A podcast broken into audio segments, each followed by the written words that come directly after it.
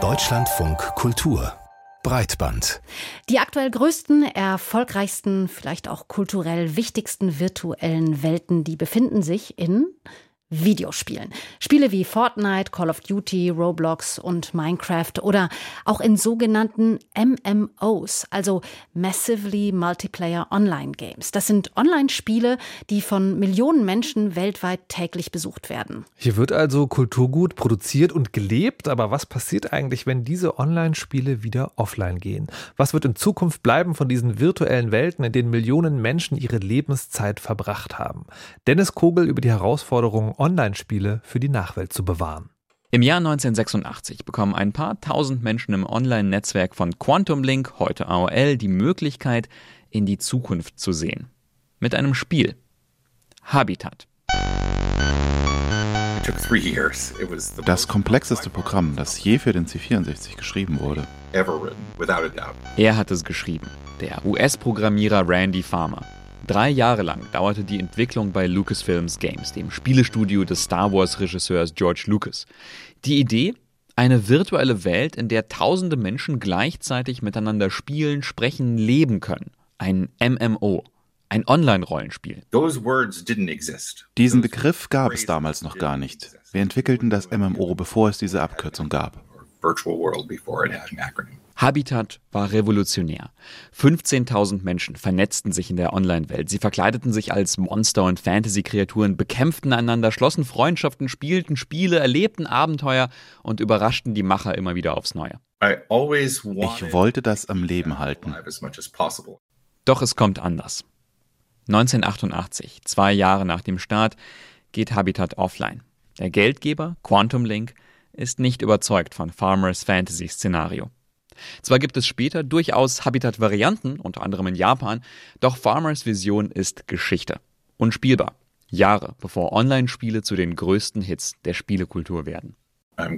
Ich mache Dinge eben, bevor sie Mainstream werden. In den 1980ern ist Habitat eine Ausnahmeerscheinung. Heute sind Online-Spiele Mainstream.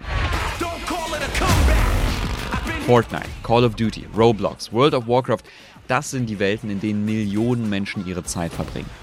Doch Videospiele sind nicht für die Ewigkeit gemacht. Laut einer Studie der Video Game History Foundation sind 87% aller Spieleklassiker nicht mehr kommerziell verfügbar. Ist es denkbar, dass irgendwann auch Spiele von heute darunter fallen werden? Ja, das ist eine Frage, die auch uns ständig gestellt wird. Das ist Winfried Bergmeier. Als Projektleiter der internationalen Computerspielesammlung ist er für die Bewahrung von Spielen mitverantwortlich. Doch Online-Games stellen ein Problem dar. Die Bewahrung an der Stelle macht uns ja abhängig von diesen Anbietern. Wie lange lassen die ein Spiel laufen? Möchte man als Museum, Sammlung oder einfach nur Spieleliebhaber unabhängig sein von Spielestudios und Verlagen, dann stößt man schnell auf Schwierigkeiten. Online-Spiele müssen meist mit ihren Online-Servern kommunizieren. Der Programmiercode und die Hardware, um solche Server für Spiele zu betreiben, sind oft genug geheim oder geraten in Vergessenheit. Manche Fans überwinden diese Hürde und betreiben sogenannte Piratenserver für alte Online-Rollenspiele. Doch dafür werden sie oft von Spieleherstellern verklagt, weil die Fanprojekte oft das Urheberrecht verletzen und sich Gerichtsprozesse nicht leisten können.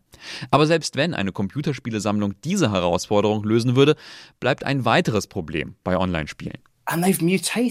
Sie mutieren. Minecraft und Fortnite sind heute ganz anders als noch vor ein paar Jahren. Sagt der britische Spielerhistoriker und Kurator James Newman. Fortnite ist ein gutes Beispiel. Die Insel des Multiplayer-Shooters wird mal zerstört, mal wieder aufgebaut, mal kämpfen die Spieler in Freizeitparks, mal in mittelalterlichen Burgen. Welche Version ist nun die bewahrenswerte? Eine mögliche Lösung, ich habe meinen Fokus verändert, weg von der Bewahrung von Spielen hin zu der Bewahrung der Spieleerfahrung. James Newman und das britische National Video Game Museum haben etwa eine Ausstellung über Animal Crossing kuratiert. 2020, während des ersten Corona-Lockdowns, haben zahlreiche Menschen ihren Alltag auf den Inseln des Spiels verbracht und sich hier mit ihren Freunden getroffen. Das Museum sammelt ihre Erfahrungsberichte, die genauso viel über das Spiel wie über die Corona-Pandemie erzählen. Das hat uns gezeigt, wie stark Spiele durch das Spielen selbst verändert werden. In Gesprächen mit anderen Videospielbewahrern wird deutlich, Solche Methoden sind generell vielversprechend, um digitales Kulturgut zu retten. Die gleiche Frage könnte man stellen für soziale Netzwerke. Ne? Sagt Sebastian Möhring, Spieleforscher an der Uni Potsdam und macht damit einen wichtigen Punkt. Denn auch soziale Netzwerke sind virtuelle Welten, die sich ständig verändern. Und deswegen ist so ein bisschen die These, dass wenn wir wissen, wie wir diese Computerspiele bewahren können, wissen wir eigentlich auch, wie wir ganz, ganz viele oder vielleicht einen Großteil unserer digitalen Kultur bewahren können. Neue Methoden zur Bewahrung von Online-Spielen könnten uns also lehren, wie wir den Rest unserer digitalen Kultur für die Nachwelt sichern können. Und kein Beispiel zeigt das wohl so gut wie die Geschichte des ersten Online-Rollenspiels, Habitat. Randy Farmer hat es nämlich geschafft, Habitat zurückzubringen. Es hat fast 30 Jahre gebraucht. Eine Kampagne des ambitionierten Museum of Art and Digital Entertainment und viel technische und rechtliche Arbeit. Aber dann, 2017, war Habitat wieder zurück als Spiel im Browser. Doch die Welt von Habitat ist heute leer. Wie ausgestorben. Die Geschichte von Habitat fühlt sich aber trotzdem lebendig an.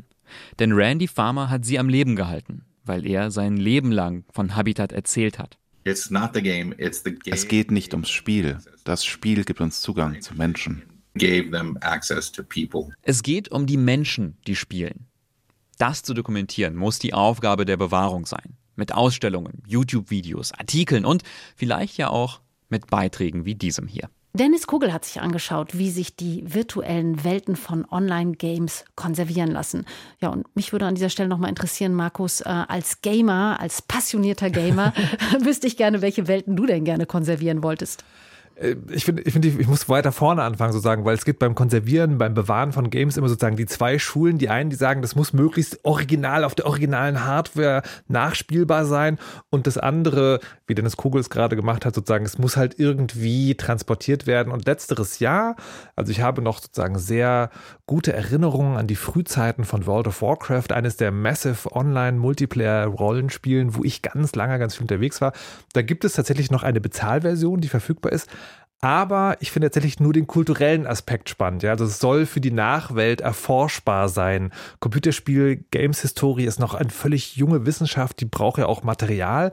Aber für mich selber, zum Nachspielen selber, ist es wirklich mega uninteressant, weil Computerspiele sind so, die sind halt irgendwann durch. Irgendwann hat man die ausgespielt und dann muss was Neues her.